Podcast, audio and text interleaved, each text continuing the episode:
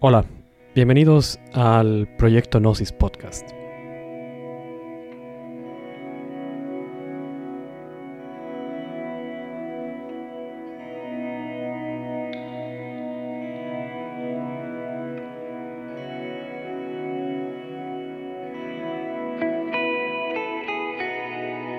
Hola nuevamente a todos ustedes.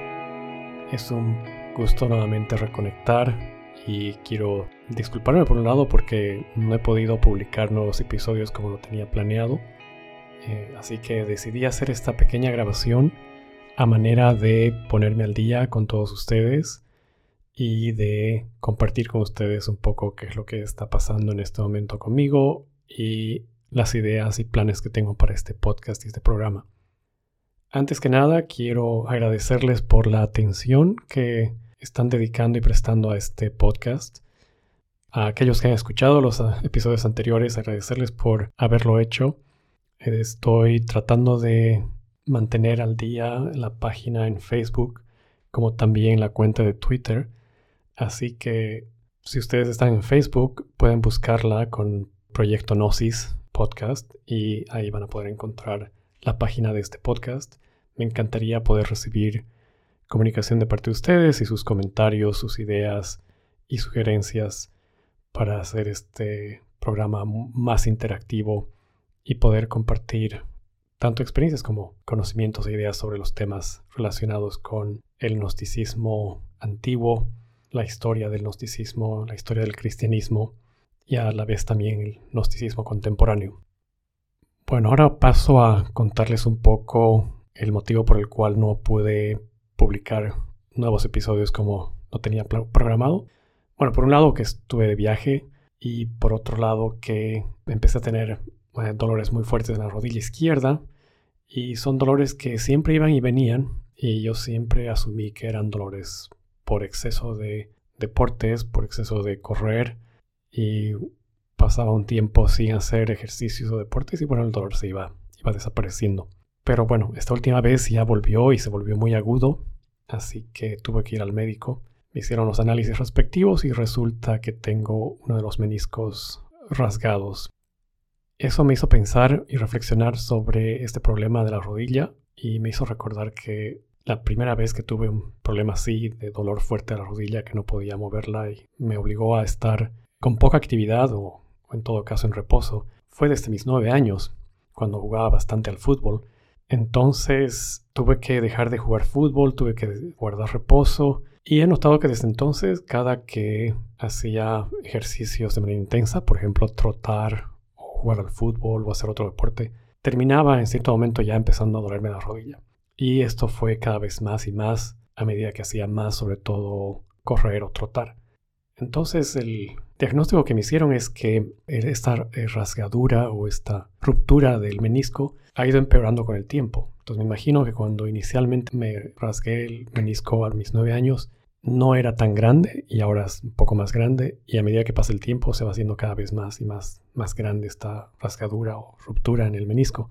Por tanto, a quienes tienen problemas de la rodilla, sobre todo tienen dolor a la rodilla, yo les aconsejo lo más antes posible ir a ver a su médico, ir a hacerse los análisis y si es que es un problema de meniscos, pues hacerse los procedimientos correctivos respectivos lo más antes posible porque con, el paso del tiempo esto va empeorando y cada vez se hace más complicado. Así que eso es lo que quería compartirles sobre mi situación actual y espero que les sea de ayuda para quienes puedan estar teniendo un problema de rodillas igualmente.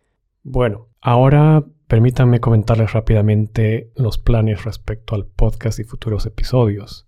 Pues al ir grabando y desarrollando los episodios y aparte ir recabando todo el material para futuros episodios, me fui dando cuenta que este tema de la historia del cristianismo antiguo, algunas personas le llaman cristianismo primitivo, creo que es muy importante porque es ahí cuando surge el concepto de gnosticismo. Y si queremos luego empezar a discutir del gnosticismo contemporáneo o la relevancia de la gnosis y del gnosticismo en el día de hoy, es importante que conozcamos bien cuál ha sido el proceso histórico que ha seguido el gnosticismo y obviamente está relacionado con el proceso histórico del cristianismo. Entonces estoy pensando dedicar toda la primera temporada de este podcast a analizar la historia del cristianismo primitivo y del gnosticismo primitivo antiguo. Y en esta temporada obviamente vamos a dedicar bastante tiempo a analizar, a poner un poco más atención a las polémicas y los ataques que surgieron de parte de el bando que finalmente concluyó siendo la corriente dominante,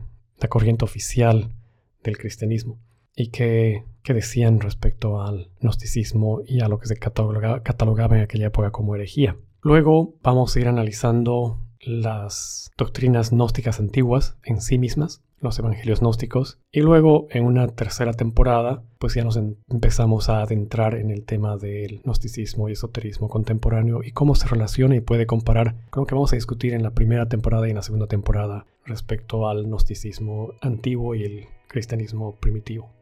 Bueno, habiendo dicho esto, espero que nos volvamos a encontrar nuevamente pronto en este canal. Ya estoy preparando el tercer episodio que se va a enfocar en los polemistas y aquellos que promovían una guerra mediática, llamémosle, contra las herejías, llamadas herejías, y contra el gnosticismo.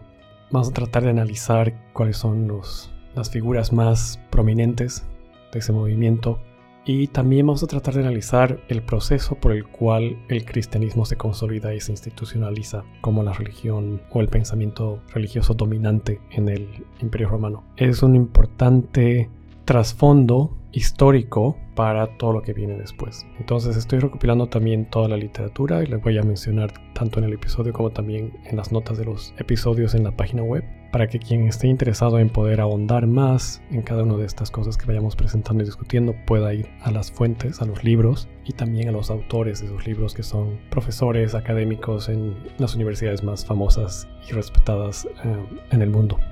Entonces, con esa pequeña aclaración y comentario, nuevamente les agradezco. Estoy muy entusiasmado de preparar todo este material, de ofrecérselos a ustedes. Y me encantaría poder hacer esto, como les mencioné al principio, como una, una discusión más que un monólogo.